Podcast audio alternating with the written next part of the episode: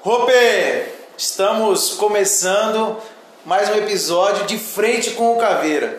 E hoje nós temos aqui uma pessoa especial e que talvez vocês não saibam, vou deixar aqui uma dica. Ele é o autor do codinome dado ao governador de São Paulo, João Dória, que depois foi melhorado por calcinha apertada, né? Ele também apelidou Ivan Valente de pão de queijo. Essa pessoa conhecida, um defensor da bandeira conservadora e que hoje nos honra com essa presença. Muito obrigado, deputado Nelson Barbudo conosco aqui falando um pouco sobre vereança, Congresso Nacional, política e defesa daqueles que são os valores fundamentais de Deus, pátria, família e liberdade. Da roça para o Congresso, é isso? Com certeza, Pacola. Primeiro eu quero agradecer o convite, quero agradecer a sua equipe que me recebe tão bem e dizer que nós estamos muito à vontade aqui no seu gabinete porque nós comungamos da mesma ideologia. Você acabou de falar: pátria, família, liberdade e Cristo. É isso que traz Nelson Barbudo ao gabinete do Caveira. Como é que é Caveira? Na frente do É, de frente com o Caveira. De frente com o Caveira, É, né? Tem uns que tem medo, né? Não, Outros ficam é. à vontade, é isso aí. Quem, quem não deve não tem medo, É isso né, aí. Pacola? Se me permite chamá-lo Claro, assim. por favor. É, o nosso vereador aqui de Cuiabá é, está fazendo um belo trabalho, eu tenho acompanhado, a minha assessoria também, e por isso a, a proximidade, a aproximação, porque tudo aquilo que vem de encontro a- aos anseios da nossa sociedade conservadora, Nelson Barbudo humildemente estende a mão para que nós possamos andar juntos e assim formar um grande bloco de defensores das coisas que realmente têm valores tradicionais na nossa vida. Nossa bandeira é ordem e progresso. Primeiro a ordem, depois o progresso. Então é isso que a gente está buscando. Por isso nós estamos na política e lógico, né? O assunto política, certeza que já fizeram essa pergunta dezenas ou centenas de vezes para o senhor, mas talvez alguém que não saiba, em especial aqueles que moram aqui em Cuiabá ou que transitam por aqui por Cuiabá e que nos acompanham, é a grande pergunta: por que né, da agricultura, do setor é, da agricultura, de um agricultor, como o senhor mesmo coloca, né, do campo ali do, para o Congresso? Por que sair ou se dedicar para essa atividade política? Por que entrar na política? Comigo não foi diferente, Pacola. Nós passamos muitos anos trabalhando e nos esquecemos de fazer parte da vida política. Eu fiz parte da vida política como vereador na minha cidade, mas com desinteresse na política nacional, sem estudar a filosofia política que vinha tomando conta do nosso país. Nós passamos muitos anos com aquela velha frase: Ó, não tô nem aí, esses políticos que se virem. E Política é coisa de vagabundo. Política né? é coisa de Isso vagabundo. logicamente afastava todos os bons. Falei, eu não sou vagabundo, para que eu vou para política? Justamente. E aí, enquanto os bons não se posicionam, os maus prevalecem. E nós fomos tomados de assalto logo após os militares entregarem o poder em 85, já começou a invasão socialista sem que a gente percebesse. Passaram-se os anos e as coisas vieram se tornando mais claras com o advento da internet e homens como Olavo de Carvalho que tentaram e tentam passar o que acontece de fato na filosofia política, eu comecei a acompanhar e vi que se a gente não pegasse, como se diz na roça, no chifre do boi, a coisa ia ficar vermelha, porque a nossa bandeira é verde e amarela Verde, amarelo e azul anil. e ordem e progresso. Então, por que do Nelson Barbudo? Vi no nosso comandante Jair Bolsonaro a chance de poder conseguir me eleger e acertei, não foi diferente. Fui levado à Câmara Federal e tenho cumprido a risca. Voto 100% com Jair Bolsonaro e defendo os valores que nós já falamos. Portanto, eu vi uma necessidade de ajudar um presidente a desmanchar o projeto socialista de poder. E nós estamos conseguindo e a nossa bandeira nunca será vermelha. Isso aí. Só para aqueles que não acompanham ainda, deputado Nelson Barbudo, deixo o convite para que acompanhem também as redes sociais do deputado e dizer, né, a votação do deputado, se fosse uma candidatura avulsa, estaria eleito, né? Não precisou nem, nem de outros votos, né? Não, graças a Deus eu tive 8,5% dos votos do estado do Mato Grosso, perdendo por menos de meio ponto para o Eduardo Bolsonaro. Agradeço aqui a sociedade cuiabana, tenho título de cidadão cuiabano e quero dizer a vocês que nunca esqueci, apesar de eu não ser cuiabano, moro no sul do nosso estado, mas a preocupação é macro. Nós estamos lá, viu, Pacola, fazendo eh, as defesas dos grandes projetos nacionais. Por exemplo, a reforma da Previdência, que sem ela os aposentados não iriam ter mais dinheiro para receber, enfim, depois nós discutimos, são muitas pautas. Mas tem mais duas importantes.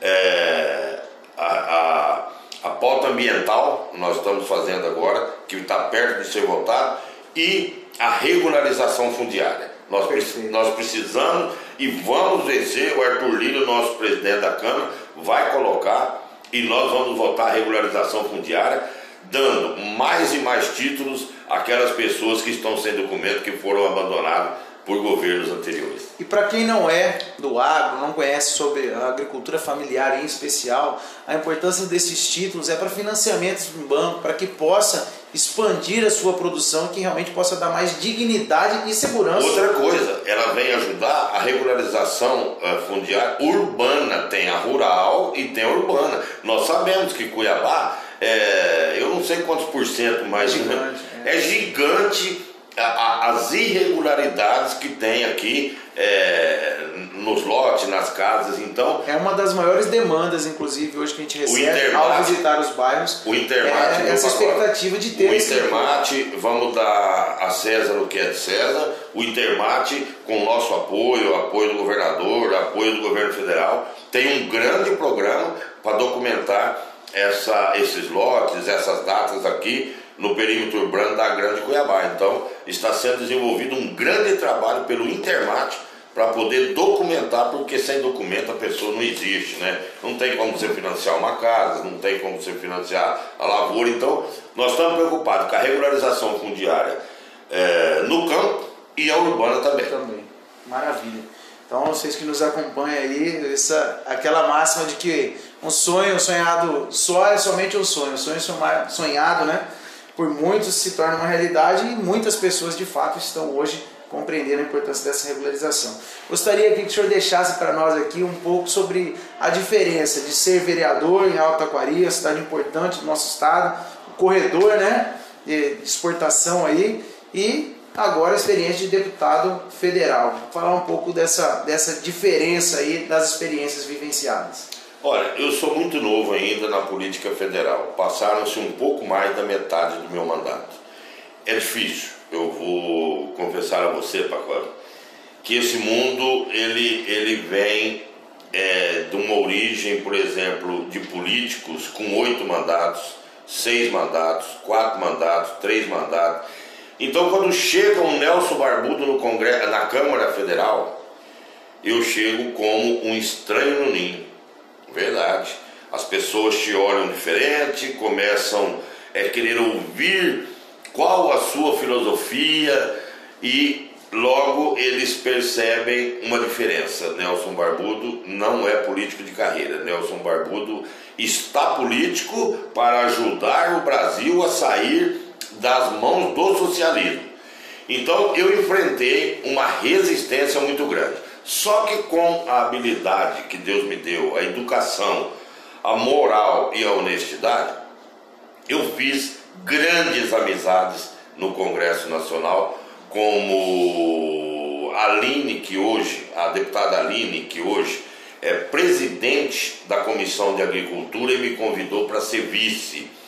Eu logo fui para a frente parlamentar da agricultura e já sou vice-presidente para o Centro-Oeste da frente parlamentar. Então, respondendo a sua pergunta, a diferença é estrondosa.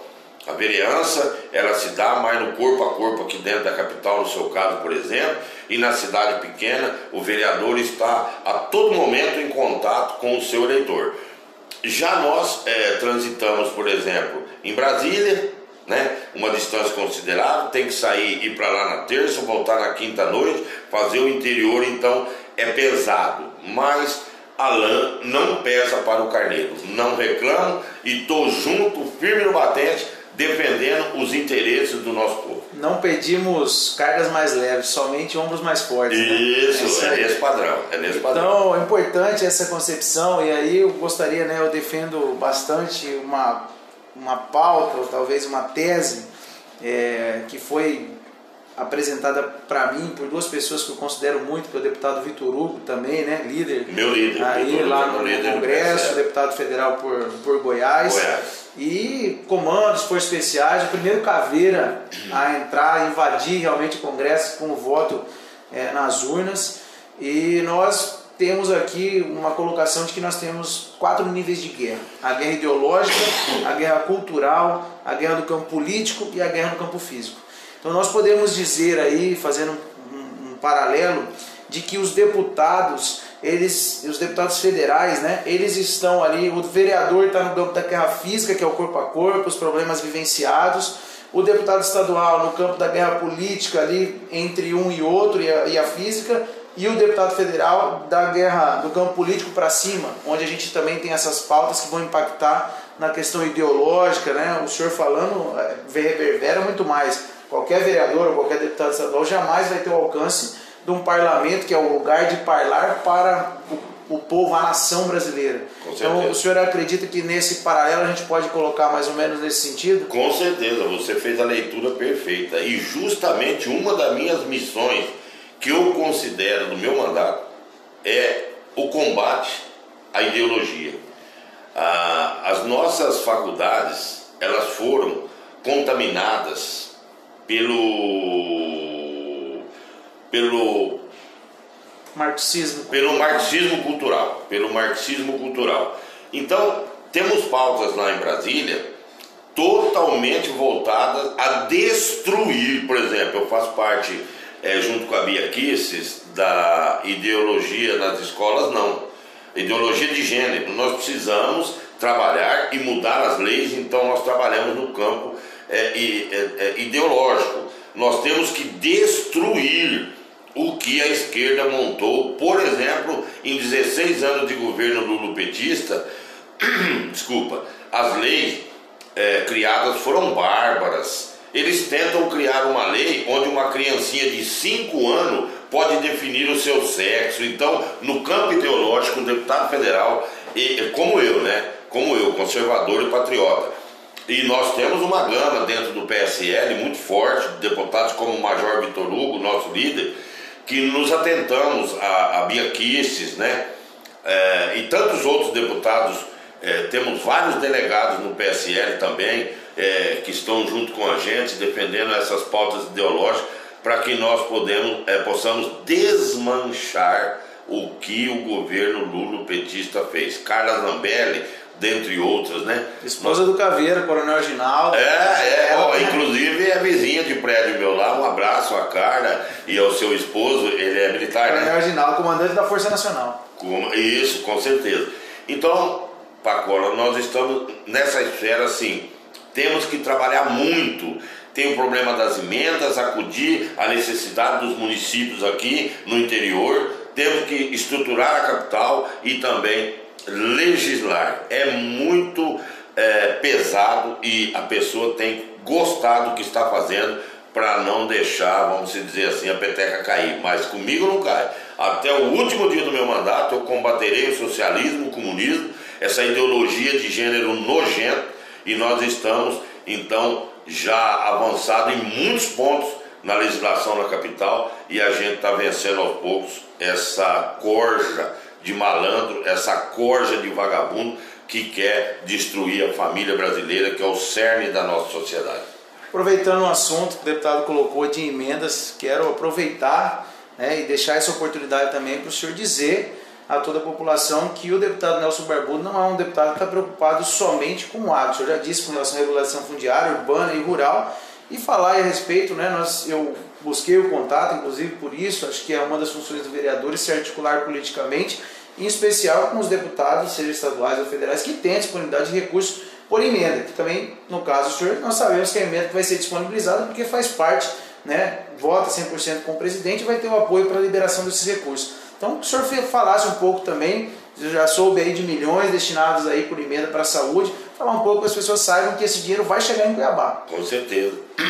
Esse ano, em função da pandemia, a nossa emenda de bancada é, são 21 milhões para cada deputado e para cada senador. E em reuniões com as lideranças, eles me pediram, deputado, em função do caos na saúde que está acontecendo no país e em todo o mundo, em vez da gente mandar para o MDR, para compra de máquina, para tratores e tal, vamos destinar para a saúde. Então, eu destinei este ano 21 milhões para a saúde do estado do Mato Grosso. A minha emenda de bancada total eu coloquei. Agora a emenda virá, ainda não, não chegou. Ela foi, o orçamento foi aprovado semana passada e está em fase de liberação. Mas do Nelson Barbudo virá para o estado do Mato Grosso 21 milhões para que nós possamos atender aos municípios, as regionais e, portanto, vereadores combatentes e competentes como você é, é, pode acompanhar então a partir do momento em que ela cair no caixa do Estado a distribuição dessas emendas e juntos nós vamos ver é, aonde ah, existe mais necessidade para que possamos atender vários setores em vários lugares. Metade é para equipamentos e metade é, é para ser gasto é, com, isso, para custeio. Então, nós destinamos mais de 21 milhões esse ano para a saúde do nosso estado. Acho que a região do Tijucal também tem um, já um, uma expectativa aí, com né? Certeza, a gente vai estar certeza. lá levando essa mensagem também, assim que a gente vai gravar junto, né? Com certeza. iremos lá. Mas nós estamos sim. Agora recebemos a missão, né? Transferência do fardo, então o deputado fez a parte de destinar a emenda. Agora eu, com certeza, outros vereadores irão encampar, mas nós estaremos à frente disso. Assim que a assessoria, né? Olha, está saindo a liberação, foi liberado nós estaremos reunindo com deputados e com o próprio governador, brigando para que desses 21 milhões seja proporcional a toda a população do Mato Grosso, a nossa capital, que tem quase 40%, 30% de toda a população do estado do Mato Grosso, que seja proporcional essa distribuição de recursos e com certeza é, nós aqui dentro né, entraremos no embate e vamos lutar com unhas e dentes para defender. É, é, um cobrar entre aspas, né? Exatamente. né? Cobrar. Que chegue, né? Isso, Acho e que, que esse... chegue na ponta, né? Quanto de dinheiro que o nosso governo federal hoje não disponibilizou para governadores e prefeitos e não chegou na ponta para né, aproveitaram para quitar contas, para regularizar seus caixas, fazer. E a gente sabe que distorção é a questão da guerra ideológica. Olha o que, virou a CPI do Covid, uma guerra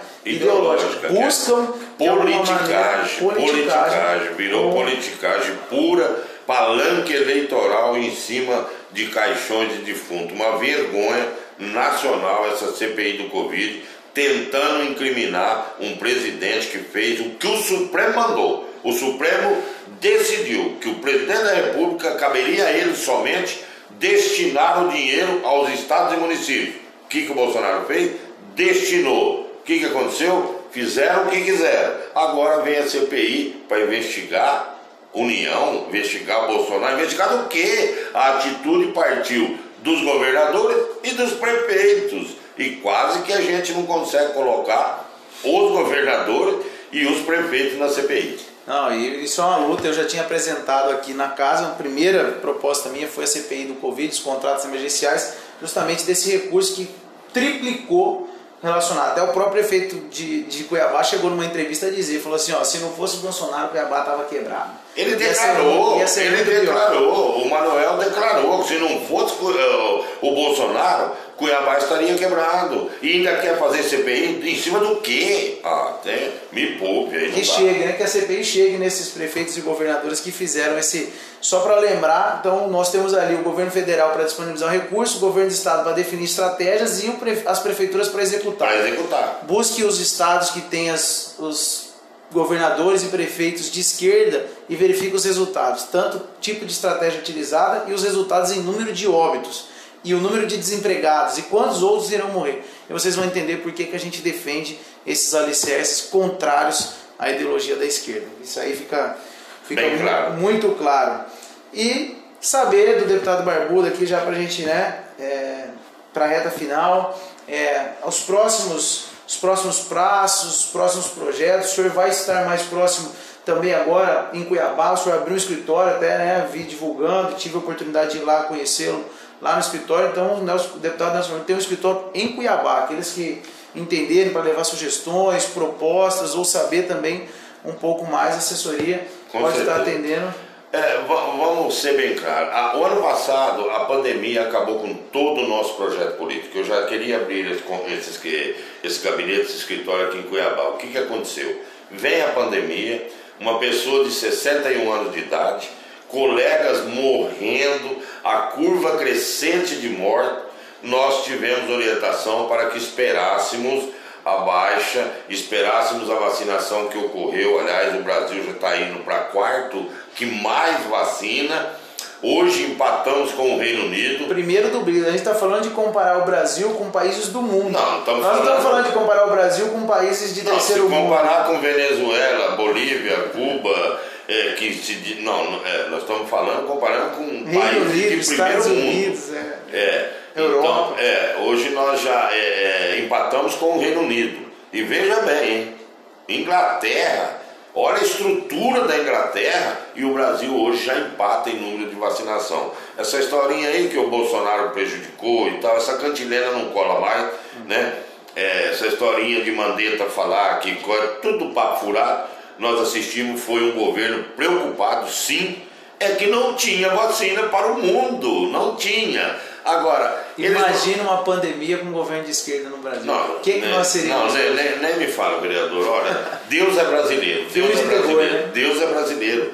Ó, hoje eu tive notícia pelo um serviço é, de informação especial. Vamos ver se vai é, se confirmar. Na Colômbia, hoje, parece-me parece que o governo colombiano cortou a internet e está fazendo um genocídio. Parece. Chegou essa notícia até mim, não confirmo ainda se é verdade mas a coisa está quebrando pau lá na Colômbia. Argentina está quebrada, moída e triturada. Venezuela não tem mais cachorro nem gato, quanto mais vacina. Então nós precisamos enxergar a realidade. Quantos brasileiros fugiram para Venezuela? Nenhum. E quantos venezuelanos fugiram para o Brasil? Então, na, gente, eu não sei, é, parece-me que é, essa, é, essa ideologia marxista aí, ela hipnotiza as pessoas. Nós sabemos que um país produtivo igual o nosso ah, mas tem gente rica, muito rica, tem mas aí nós temos a oportunidade de trabalhar, Pacola. Agora na Venezuela, o salário mínimo não dá para comprar 100 gramas de carne. Ah, mas todo mundo é igual. Que isso? Na miséria é fácil igualar. A miséria é uma, é uma facilidade igualar o que acontece nos países socialistas. Mas nós estamos firmes, viu, Pacola? É por isso a minha aproximação com você. Quero agradecer mais uma vez.